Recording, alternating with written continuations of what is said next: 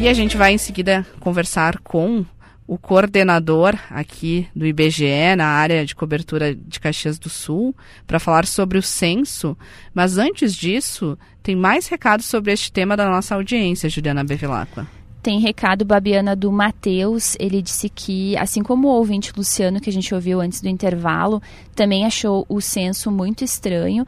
Ele disse que trabalha durante todo o dia e os recenseadores deixaram bilhetes na, na casa, né, na porta da casa dele, uh, dizendo para entrar em contato pelo WhatsApp. Ele procurava depois pelo WhatsApp, não tinha retorno e quando teve retorno, uh, foi ameaçado, nas palavras do ouvinte Matheus, foi ameaçado, uh, dizendo que se não, não responder esse o censo, seria multado.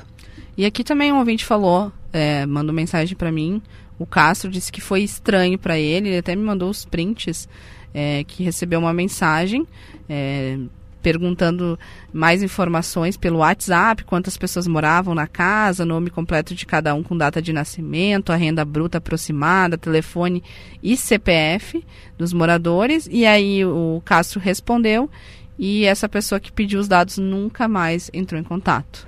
Então, ele achou estranho. É, a gente também tem outro relato da Helena. Nesse, no caso dela, foi tudo correto. Ela disse que mora no Colina Sorriso. O censo passou na casa logo no início, na primeira semana. Voltou outra vez tentando localizar um dos moradores do condomínio que estava ausente. Então, a experiência da Helena foi boa. É, a minha experiência também foi muito boa. Inclusive, eu fiquei um pouco com pena da recenseadora, porque ela tocava todos os apartamentos, ninguém atendia. Quando alguém atendia, dizia: Ah, agora não posso, estou no compromisso, estou saindo correndo, volta outra hora. E aí eu estava chegando e eu disse, não, eu vou te ajudar. e até quando ela terminou, eu disse, só isso? Ela disse, ah, mas o teu não é o estendido, é o mais simples. Eu disse, ah, tá, beleza. Mas para a gente entender melhor essa situação, é que a gente vai conversar agora com Clademir Gielser Defor, que é o coordenador de área do IBGE, para saber como é que estão sendo feitas estas novas visitas, o que motiva estas novas visitas, que é o que ocorreu, por exemplo, com a Juliana Bevilacqua. Bom dia, Clademir, obrigada por nos atender. Bom dia, tudo bem? Tudo certo. E qual é o momento que vocês estão vivendo agora, né, do, do censo que era de 2020, passou para 2022 e agora no início de 2023 ainda tem trabalhos nas ruas? Exatamente, nós estamos ainda com coleta, né, de, de questionários, visitando domicílios, né, casas, apartamentos, em algumas regiões, em algumas localidades onde a gente ainda não conseguiu falar com o morador, né. Então, para tentar melhorar a qualidade da, do resultado do censo, a gente está retornando nesses locais que durante todo esse período, desde 1 de agosto, a gente não tinha conseguido falar com nenhum dos moradores. Clademir, muito bom dia, aqui é Juliana.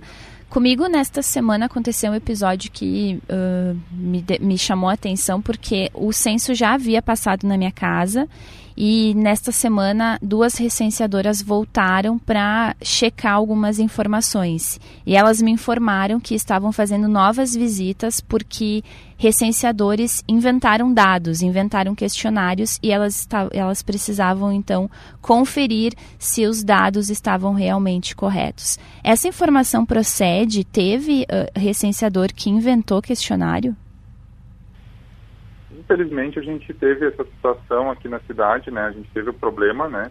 Claro, isso está sendo uh, investigado, está sendo verificado de um recenseador que cometeu esses enganos. Ele acabou agindo de forma incorreta com alguns domicílios, não foram todos, não seguindo o conceito correto. Por isso que essas pessoas que voltaram, acabaram falando com vocês, são as supervisoras, né? Do, censo, o censo tem supervisores para fazer essa checagem realmente da qualidade dos, dos dados Dessa forma, a gente vai ter que verificar os questionários dessa, desse recenseador para verificar aquilo que foi feito correto e aquilo que não foi feito correto, a gente coletar a informação da forma como deve ser. E como é que vai ser, então? É, vocês vão voltar só nesses locais específicos desse que esse recenseador teria atuado, ou vocês vão ter que fazer é, uma área mais geral, maior? Como é que será esse, esse novo trabalho? Então, Durante o censo, a gente já tem a supervisão que ocorre em todos os domicílios, né? A gente faz uma, uma checagem, visitando uma amostra em cada setor, né? Então, o setor censitário, que é uma área um pouco menor que um bairro. Então, a gente já faz esse trabalho de checagem desde o começo do censo. Então, na verdade, muitos domicílios já foram checados. Uh, claro, quando a gente descobre um problema, né, normalmente isso tende a aumentar, né, quando, digamos, tende a, a encontrar mais, né, então nesse momento a gente vai mais a fundo, a gente vai fazendo checagem por amostra, né, então esse foi um caso que a gente encontrou problemas, às vezes a gente encontra problemas simples, erros básicos, né, que o recebedor pode acabar cometendo, e a gente vai ajustando, mas nesse caso não, não foi um erro, foi uma, uma coisa feita uh, de propósito, né. Então a gente vai ter que verificar todos os setores onde essa pessoa trabalhou em específico. Não que nos outros a gente já não faça uma checagem, a gente faz por amostragem e assim por diante. Claudemir tem um ouvinte relatando que ele uh, que o, re, o, recenseador disse para ele que se ele não respondesse o censo seria multado. Só para a gente esclarecer, as pessoas são obrigadas a responder o censo? Exatamente. A população ela é obrigada, assim como qualquer pessoa física ou jurídica, a responder qualquer pesquisa do IBGE. Existe uma lei de obrigatoriedade onde a gente uh, não costuma tanto citar essa lei, enfim, porque a gente preza pela, assim, por aquilo que a pessoa tem que entender que o, o censo é algo uh, que vai trazer benefícios, né, para a população. Então a gente tenta pelo por esse lado, né? A gente não tenta puxar para esse lado da lei, né, exatamente.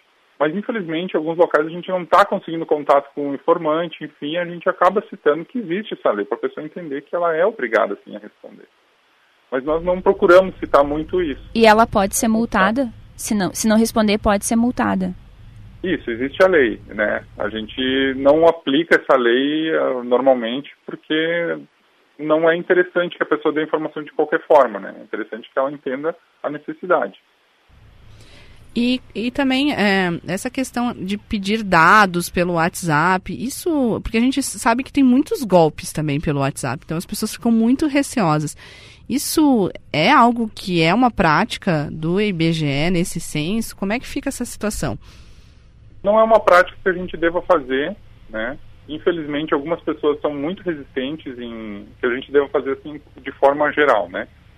Uh, infelizmente, algumas pessoas são resistentes, às vezes nunca estão, não, nunca estão em casa, não querem agendar um horário, enfim, e a gente oferece para a pessoa se ela quer responder por, por mensagem, enfim, mas não como uma forma geral de coleta, né? A gente não vai fazer o censo por WhatsApp, por mensagem, né?